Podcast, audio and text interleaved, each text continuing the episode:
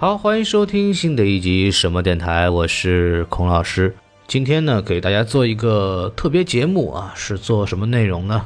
啊，这不，二零二零年快到了嘛。二十一世纪其实进入了第三个十年，那过去的二十年其实对我来说，或者对我们这一代人来说，其实它是一个决定性的这么二十年，是因为这二十年我们从一个几岁的孩子变成一位进入社会谋生的成年人，可以说过去的二十年是形成我们自己的人生价值观的这么一个二十年，发生过的很多事件以及活跃的那些人，给我们的成长起到了不可磨灭的作用。其实也有一些。人是离开了我们，比方说金庸先生、李敖先生，包括呃喜欢相声的知道，我们在一八年的九月份，其实相继的离开了三位了不起的艺人：常宝华先生、施圣杰先生以及评书大师单田芳先生。那么电影行业其实告别了阿涅斯·瓦尔达和安娜·卡里娜。当然，对我们这样的超级英雄粉丝，还有另外一位名人的逝去呢，也是非常非常令人痛心的。就是在二零一八年的十一月十二日，美国的著名的漫画出品人、漫威的灵魂人物，九十五岁的斯坦利老爷子与世长辞了。其实这期节目呢，其实来自于当时听到斯坦利老爷子过世的时候写的一篇文章，当时也是简单的介绍了一下斯坦利老爷子的一生，也讲了一讲他对于漫威，甚至对于整个美国漫画界的一些贡献和关于他的一些有意思的故事。先从他的生平开始说吧。斯坦利老爷子原名叫斯坦利·马丁·利伯，出生于1922年12月28日。和他创作的很多超级英雄一样，斯坦利小时候很穷，父亲呢是个裁缝，因为恰逢经济危机，导致每天的工作呢就是去找工作，所以年少的斯坦利很小就要出去打工。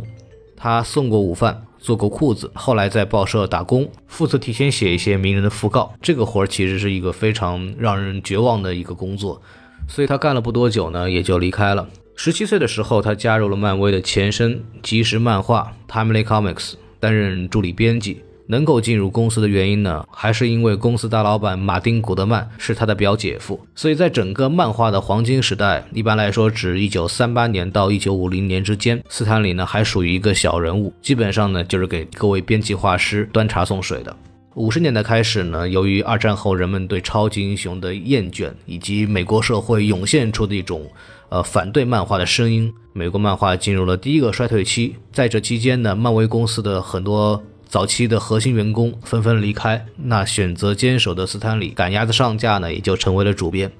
终于，第二代闪电侠巴里·艾伦的出现，拉开了漫画白鹰时代的序幕。斯坦李的人生从此一路起飞。当1972年斯坦李离开总编辑职务的时候，他主导创作的英雄角色，像神奇四侠、蜘蛛侠、复仇者联盟等角色，也让漫威从濒临倒闭。一跃成为了 DC 之后最大的美漫出版商，而他作为编辑的最后一话《惊奇蜘蛛侠》就是格温史黛西的死亡，也成为了漫画白银时代的终结。据不完全统计，斯坦李创作了漫威百分之八十的超级英雄角色，可这位美国漫画史上举足轻重的人物，连一页漫画都没画过。而这奇怪的现象，恰恰来源于美国漫画流水线式的生产方式。美国漫画的核心职位有三种：编辑、编剧，还有画师。编辑提出故事大纲，画师根据大纲创作故事，并画出指定页数的漫画。编剧拿到线稿之后，填写对白，最后再由总编进行修改，并交给上色师上色，然后呢投入印刷。这大概就是漫威的一个整个工作流程。拿神奇四侠漫画的创作流程举个例子。有一次，斯坦李给画师杰克科比打电话，让他画一个神奇四侠和神战斗的故事。于是呢，杰克科比就创造出了著名的神奇四侠大战行星吞噬者的故事。当时的过程就是，当杰克科比把线稿画完之后，画稿上的所有对话框都是留空的，交给斯坦李来填写对白。所以就会有这么一个问题。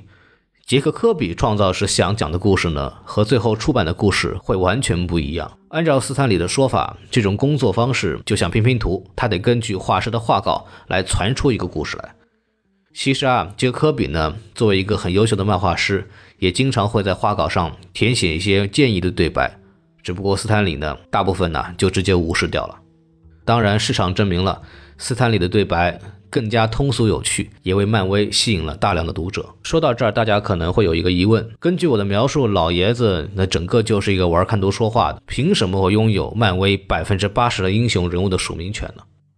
首先，曾经作为漫威董事长和总编辑的老爷子，拥有对所有故事和人物的拍版权，自然，当时漫威员工创造的人物，他都要分一杯羹。另外，老爷子确实在构思新故事和人物上是一把好手，像神奇四侠、蜘蛛侠、复仇者联盟、X 战警等漫威核心角色，都是斯坦李先提出的概念。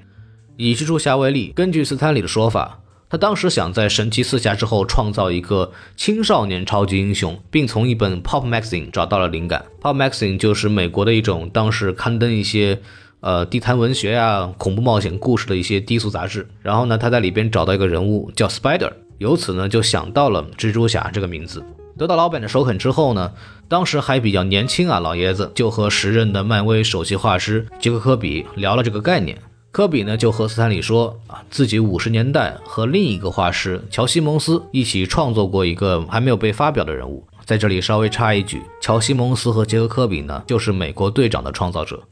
那么那个没有发表的人物讲的是什么呢？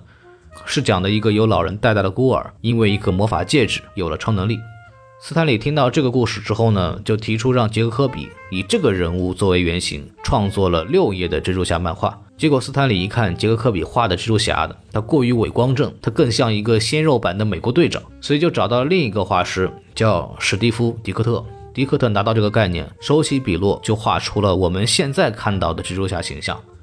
一个红蓝配色，戴着口罩，胸口有一个小蜘蛛的形象，尤其是戴头罩的设计，特别契合了斯坦李的想法，一个不想被人认出还是小孩，渴望长大的少年英雄。随即，迪克特呢就根据斯坦李给出的人设啊，就是我们熟悉的一个被蜘蛛咬了之后得到超能力的年轻人啊，这么一个概念设定，创作了最早的蜘蛛侠系列故事。杰克科比呢则创作了首期的蜘蛛侠封面。千言万语汇成一句话：斯坦李对蜘蛛侠的贡献呢，其实就是提供了彼得·帕克的角色设定和蜘蛛侠这个名字，剩下的具体创作工作几乎都是迪克特的功劳。而这就已经足够让他得到蜘蛛侠创造者的称号了。其实通过这个故事，大家也会了解到斯坦李到底在漫威是一个什么样的角色。不过特别有趣的事情是什么呢？就连斯坦李这点起名字的功劳，其实也是有争议的。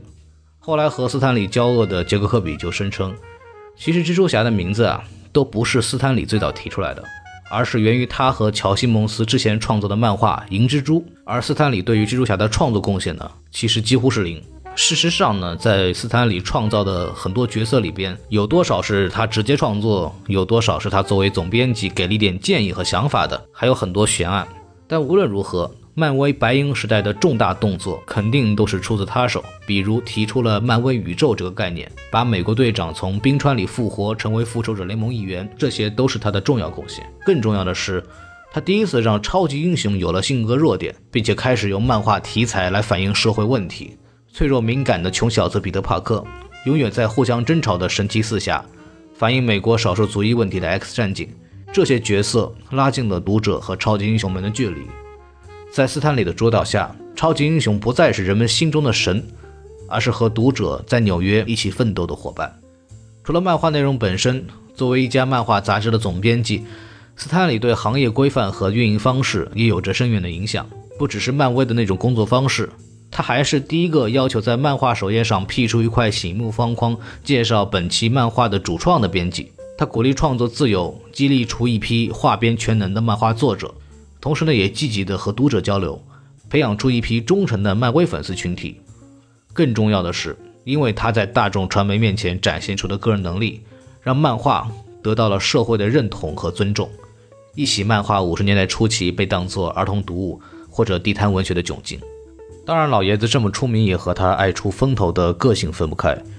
他在做漫威总编的时候，坚持通过报纸专栏和回复读者来信的方式与粉丝互动，并创立了漫威快乐棚屋这个虚构的空间。读者时不时会看到漫威世界和漫威编辑部有所串联。有一次，漫威反派杜姆博士甚至也闯进了漫画里位于曼哈顿的漫威编辑部，毒晕了所有的编辑。而在现实世界里，漫威编辑部经常只有斯坦李一个人，而编辑和画师呢，只有在和斯坦李沟通每周的故事的时候才会现身办公室。斯坦李对漫威的公关贡献如此重要，以至于在一九七二年就结束了漫威总编职务的他，仍然持续被外界视为漫威的代言人。实际上，在他去世之前，也一直挂着漫威娱乐名誉主席的头衔，而他的唯一工作。就是推广漫威品牌。为此，漫威还需要每年付给他一百万美元的年薪。老头呢，把自己啊活成了一个招牌，真的是非常厉害了。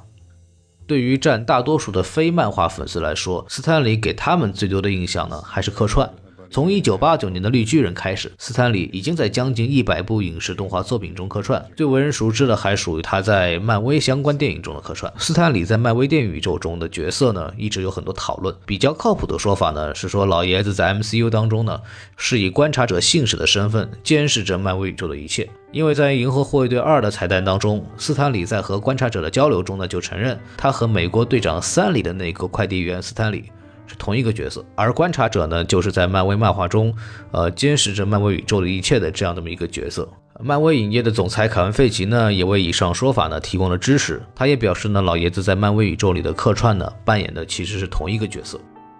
只是因为老爷子不幸离世，蜘蛛侠英雄远征呢，应该会是我们最后一次看到斯坦李以真人形象客串漫威了。不过现在特效那么发达，说不定以后老爷子也会像莱娅公主一样，以特效的方式参与到电影当中。这个呢，就算后话了。而对于漫威粉丝来说，再也不能看到老爷子精神抖擞的出现在漫展和影迷漫迷互动，还是有些伤感的。只能安慰自己，好歹天堂没有病痛，天堂也不会有那些虐待九十五岁老人、偷偷抽他的血做墨水卖的小人。最后，我想用老爷子的话结束今天的分享：不管你做什么，做你最想做的事情，而且是你所擅长的。太多的人没有选择做热爱的事。而是做方便找工作或者容易挣钱的事儿，这样一来你会觉得自己是在工作；但如果从事自己热爱的事业，你会觉得像是在嬉戏玩乐，做起来呢也更加简单。这段话呢，我和大家共勉，也祝愿我们都能找到自己热爱的事业，并为其倾注所有。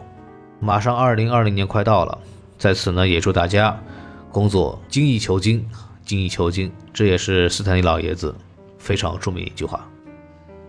好了，我们本期节目就到此结束。非常感谢大家的收听，非常感谢大家的收听。二零一九年还有很多电影值得去做，然后我们也会尽量的抽时间来做一些我们感兴趣并且能讲好的一些电影给大家来分享。好的，最近好像喜马拉雅有这么一个主播的年度人气榜单评选，大家如果喜欢我们呢，也可以给我们投票。具体你可以在喜马拉雅的 APP 搜索年度榜单。看到那个活动专题页，就能知道是怎么回事了。当然，大家如果喜欢我们节目呢，也可以在我们的节目下方留言，包括给我们的这个专辑打分啊等等，来支持我们。我们有机会下次再见。然后欢迎关注我们的微信公众号 S M F M 二零一六，大家也可以加入我们的这个机器人，进入我们的微信粉丝群啊。我们最近开了一个三群，人还不是很多，欢迎大家进来围观。然后呢，我们这个节目就到此结束了，拜拜。